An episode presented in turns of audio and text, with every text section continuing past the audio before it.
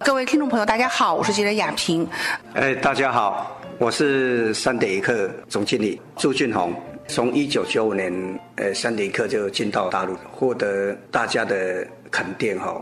呃，基本上三点一刻的概念就是下午茶的概念哦，就是在下午的时间，在三点十五分的时候喝一杯奶茶，嗯，就是会让你休息一下。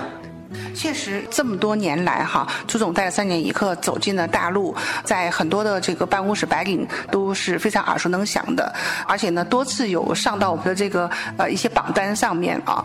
你有没有回忆一下，大概我们全大陆的各个省市自治区，是不是基本上也都快走到了？哦，基本上应该是走透透哈，走透把整个大陆每一个省份应该是大部分都走过了。最远到哪里？最远应该到新疆。到新疆。对，嗯，大家也非常喜欢三点一。对，到那边也是受到，嗯，都是大家的爱好，我真的非常感谢大家的支持。那么之后的话呢，我知道朱总呢，在近些年来呢，有自己一个非常，呃，这个庞大的一个对于应该说生态环保这样一个概念理念，所以在你的家乡做了一件大事情，是吗？是的，嗯，我们的核心价值就是种植、发酵、嗯，烘焙。那我们在南投这边种茶叶，我们有一百年种植的经验，从祖父他们到现在了哈，应该是第四代了哈，就是在种这方面，我们是不断的在创新。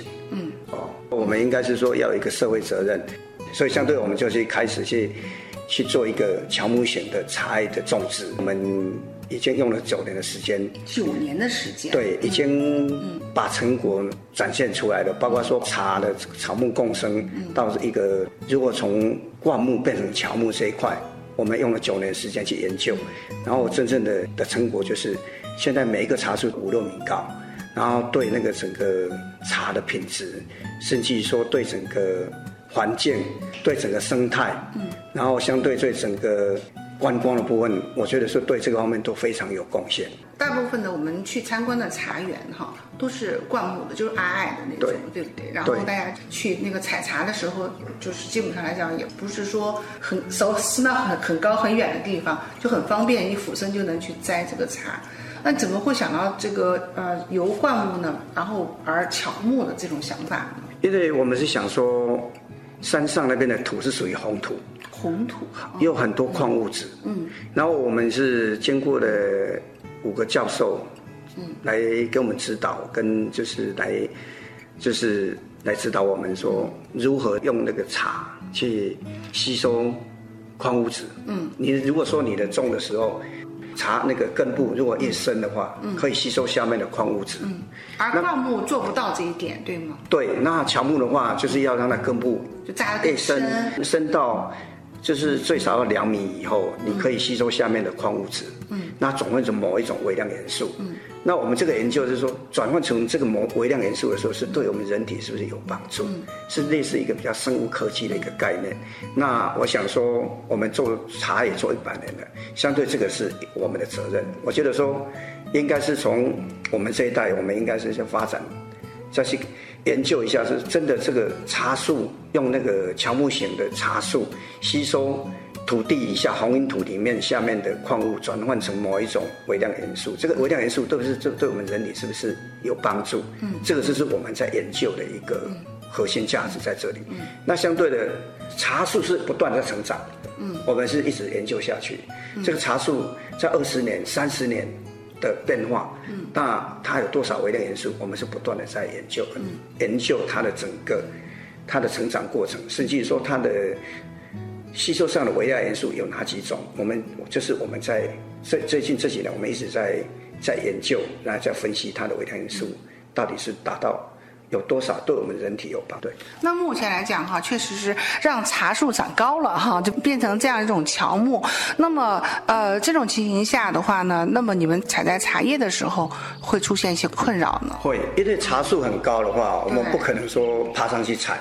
那这样子，所以我们就这我们用了三年时间去研究说如何去做矮化。那矮化的过程当中，我们就一棵茶树让它有乔木的部分，用灌木。对，就是说一棵茶树上来一定会留一个母株，留一一株比较漂亮的，那其他的旁边周围的就把它做矮化。嗯，那矮化的部分它会长新芽上来，但是这是母株。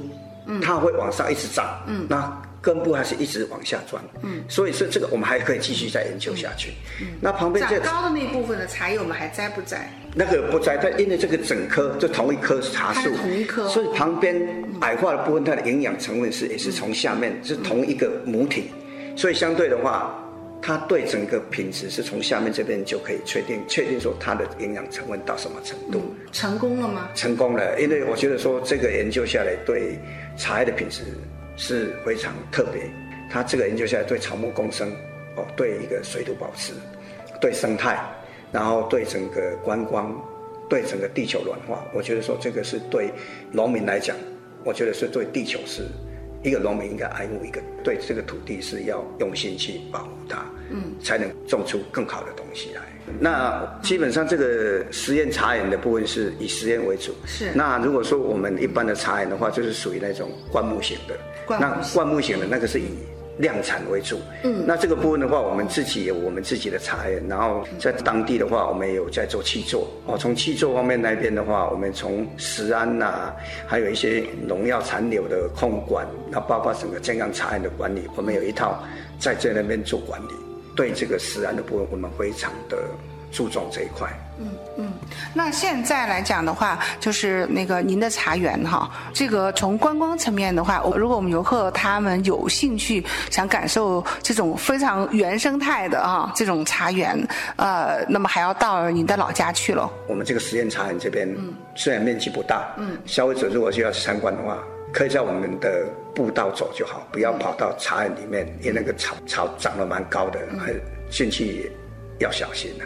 嗯，对。那讲讲你的家乡哦，我们家乡的话，哦，我们那边是离日月潭很近，然后南头是一个观光景点。是。然后像那个三林溪啦，啊，还有那个九族文化村呐，嗯，哦，日月潭呐，嗯，那应该是说南头是基本上是一个在台湾是风景区最多的地方。嗯，您家是这里面是是哪一个？哦，我们是南投县民间乡埔中村，嗯，那个是早期是松柏长青茶的一个产区，嗯，哦，它会距离啊，比如说大家耳熟能详的月潭，会距离稍微远一点嘛？对，嗯，因为我们会知道，比如说竹山镇，我们会知道信义乡，会知道集集，比如说，那您这个地方会离我们所知道的这些景点。呃，等于说从南头，如果说你从南头要到到你要到日月潭的话，是，或者是到三林溪来讲，对，大概是从台中到三林溪的半路就要下，因为我们南头一过来就是民间乡了，就民间民间就要下民间交流道了，嗯嗯，哦，基本上如果说到台中的话，也不会很远呐，嗯，等于说这个距离差不多五十分钟就可以到了。就是说，南投和台中的中间的对。地方，就是从我们如果说从台中为定点到我们山上，差不多五十分钟就可以到。五十分钟，对，我们那边也是一个观光景点。哦，就是寿天宫，就是一个嗯，现在目前也是台湾很有名的寺庙。如果是我们游客过去的话，等于说你们周遭也是可以去走走看看的。因为我们工厂在大理，嗯，那到大理，然后就直接上高速公路，直接到南投。那南头的话，我们都会到我们的茶园，茶园，茶园去看，其实大概是看一下我们的那个，就是我们那个现在一方形的茶园。嗯，那看完以后，我们就会直接拉到日月潭。嗯，然后也可以到附近的景点去走一走，走一走看看。哦，像九族文化村呐，哦，好像普里那边呐，哦，等于说你这样子，我们我们也是会安排是，等于说安排。一天的那个 tour 这样安排，嗯，然后刚好回到台中这样子，嗯，那欢迎大陆游客也可以到我们山上到我们茶园来参观，我们也非常欢迎来我们工厂，因为我们工厂也是观光工厂，可以来体验一下台湾的茶叶的那个制成，这一个知识之旅，哦，欢迎大家。